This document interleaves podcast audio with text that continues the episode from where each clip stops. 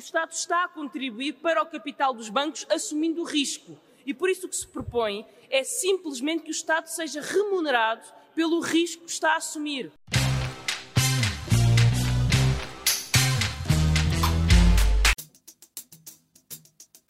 Olá, eh, estou aqui hoje com o Alexandre Abreu. Obrigada, Alexandre. E vamos falar um pouco sobre a situação que vivemos atualmente, em tempos de crise pandémica, que se cruza com outras crises, não é? Crise ambiental, crise económica, crise social. E acho que ninguém melhor do que Alexandre, obrigada por falares comigo, sobre isto, uh, para, para tentarmos pensar um bocadinho, não só nos problemas, mas também nas respostas uhum. uh, que temos pela frente. Nós ainda estamos longe de perceber bem a dimensão desta crise. Uh, o que é que tu prevês como assim, os maiores desafios que temos pela frente? Olha, em primeiro lugar, tenho imenso gosto de estar aqui contigo a conversar, como sempre é um gosto conversar contigo e neste contexto ainda mais, poder exprimir o meu apoio para a tua Obrigado. candidatura. É muito importante nós venhamos a ter a ter-te a ti como Presidente para enfrentar estes desafios de que vamos agora falar. Uh, pois são tempos de incerteza, não é? De muita incerteza. Uh, incerteza em termos de saúde pública, uh, não sabemos ainda bem como é que tudo isto vai evoluir. A nossa vida ficou virada do avesso em poucos meses e sem sabermos ainda bem quais são as perspectivas de resolução. Uh, o impacto económico de toda esta crise é também ainda bastante incerto. Uh, há algum otimismo da parte de alguns analistas, com, com, os dados mais recentes, de alguma forma, parece depois do primeiro grande tombo no segundo trimestre de 2020, que as economias europeias têm recuperado okay. no terceiro trimestre, Sim. e é verdade. Uh, mas é também verdade que estamos agora a entrar numa segunda grande vaga da pandemia e, sobretudo, do meu ponto de vista, é também verdade que as temporalidades uh, da transformação destes processos em numa recessão propriamente dita uh, são um bocado mais longas do que do que isto, é? Aliás, basta recordarmos como é que foi na crise na crise financeira internacional em 2008 e depois a transformação na grande recessão e em particular uh, a onda de choque que foi a crise das dívidas soberanas e a crise do euro no fundo, que demorou bastante tempo a chegar cá, é? Neste momento estamos ainda com algumas algumas barreiras para tentar conter o impacto económico da crise, o desemprego, as falências, com estes mecanismos do layoff e, e, os mecanismos de apoio à retoma, eh, ou os seus equivalentes noutros países europeus, mas rapidamente, ou pelo menos a prazo, muitas, muitos destes mecanismos irão começar a desaparecer.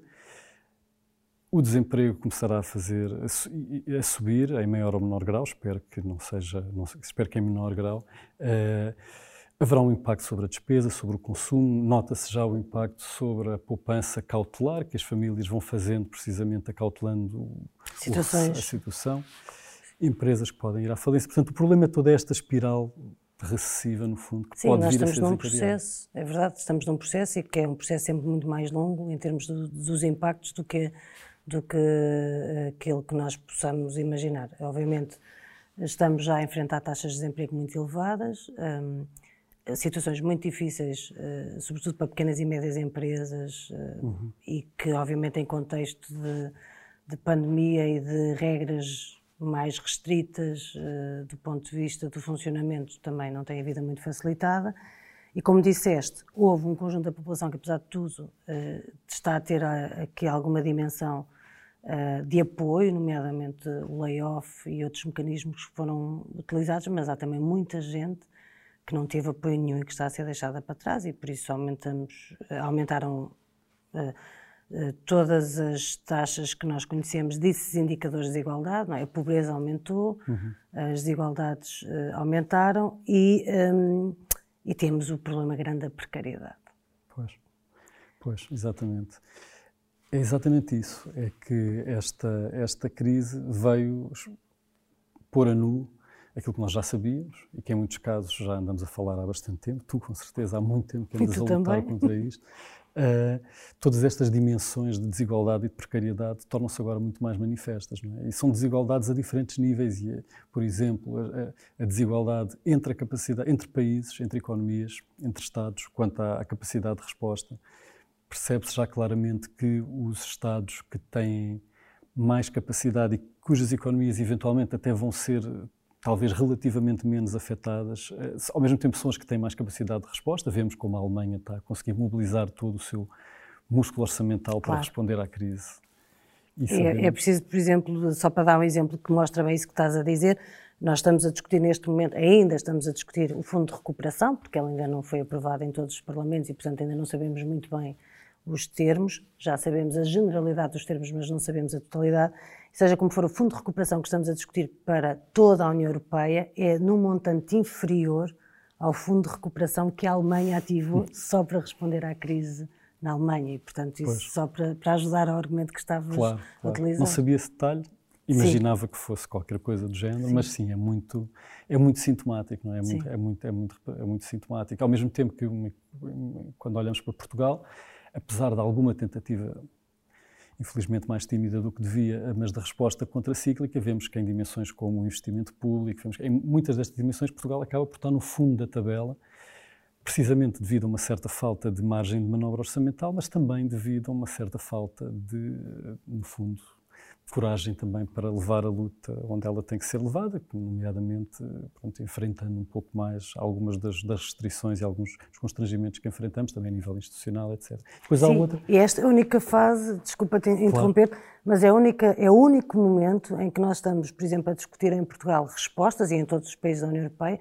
mas que estamos a discutir respostas a uma crise sem ter a pressão de Bruxelas, porque estão suspensas as regras orçamentais, estão suspensas as regras da condicionalidade e, portanto, neste momento, apesar de todos os problemas, todas as dificuldades e que são imensas, mas não se pode dizer que os Estados não tenham liberdade de escolha das opções políticas, porque têm-na pela primeira vez em é verdade, muitos é anos. É verdade, é verdade. Isso provavelmente é, é surpreendente, de certa maneira.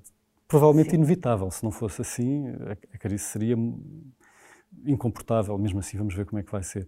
Mas não deixa de ser, talvez, surpreendente, não é? como perante a necessidade, realmente muitos destes tabus e interditos de tantos anos e com Exato. tanta força acabaram por ser suspensas, as, ajudas de Estado, as regras uh, de Maastricht Sim. relativamente ao orçamento, etc. Agora, o problema, e como sabes muito melhor do que eu, é que muito provavelmente o que está em cima da mesa ou o que temos em perspectiva talvez sejam um ou dois anos de uh, suspensão de todas estas regras. E depois volta com mais força. E depois volta Sim. com mais força, numa altura em que as economias centrais europeias, provavelmente, dependendo de como tudo isto evolua, claro, mas talvez já não necessitem tanto, mas as economias periféricas, mais débeis, mais pobres, claro. mais afetadas pela crise, vão estar a precisar muito e aí provavelmente voltamos a ter esse, esse garrote em cima. Isso é, Sim, não temos ilusões a esse respeito. Pois, exatamente, acho que exatamente. não temos. Mas seja como for, é importante neste momento, acho eu, assinalar essa liberdade, porque não há desculpas para não se poder ter políticas contracíclicas, não há desculpas para não poder, acho eu, proteger sobretudo aqueles e aquelas que estão mais desprotegidas. Eh, e as crises afetam sempre mais quem está mais desprotegido. Pois. É, é, é, é infelizmente uma das regularidades Pois esse é o, é o, outro lado destas desigualdades, não é? Esta, esta dimensão internacional das desigualdades, que efetivamente estamos aqui a falar agora, e depois dentro de cada sociedade, neste, no caso específico desta, desta crise, de saúde pública e económica, o que encontramos realmente é que eh, aprofunda muito, torna muito claras e manifestas estas, estas clivagens sociais entre quem consegue eh, confinar-se e realizar o seu trabalho à distância, na sua esmagadora maioria, pessoas mais qualificadas, com rendimentos mais elevados, com trabalhos menos precários, e quem não tem outra hipótese senão continuar a expor-se ao risco de saúde pública. Portanto, esta interseção entre estas dimensões de precariedade habitacional, laboral, de rendimento, tudo isto torna-se muito claro e ao mesmo tempo é aprofundado pela crise. E claro que num contexto em que as respostas sociais não sejam suficientemente fortalecidas, vai, vai ter consequências. Quais são, do teu ponto de vista, eh, as medidas essenciais que não podemos deixar de tomar para responder a esta crise? Assim, duas ou três que sejam, eh, que achas que são mesmo o eixo da resposta?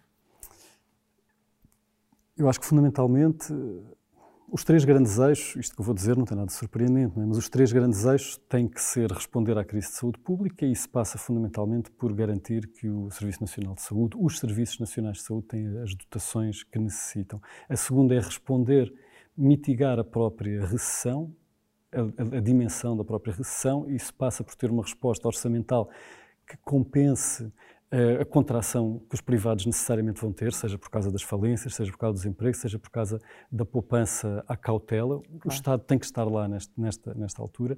E depois, em terceiro lugar, tem que ter respostas sociais para garantir que ninguém fica completamente desamparado. E então, para isso, são precisos estes apoios sociais de emergência, como estes que estão a ser discutidos e, e desenhados e negociados. A questão é que têm que ser suficientemente abrangentes e suficientemente, uh, em, em, termos, em termos de montantes e em termos de, de, das suas características, suficientemente protetores para garantir que nesta fase, que é terrível, porque necessariamente o emprego vai diminuir e vamos continuar a estar confrontados com os problemas de saúde pública, que as pessoas não ficam desesperadas, sem apoios, eh, com pobreza infantil, com todo aquilo que são os problemas que, que sabemos que já temos em, em, circunstâncias normais e que agora, no meio de uma crise como estas.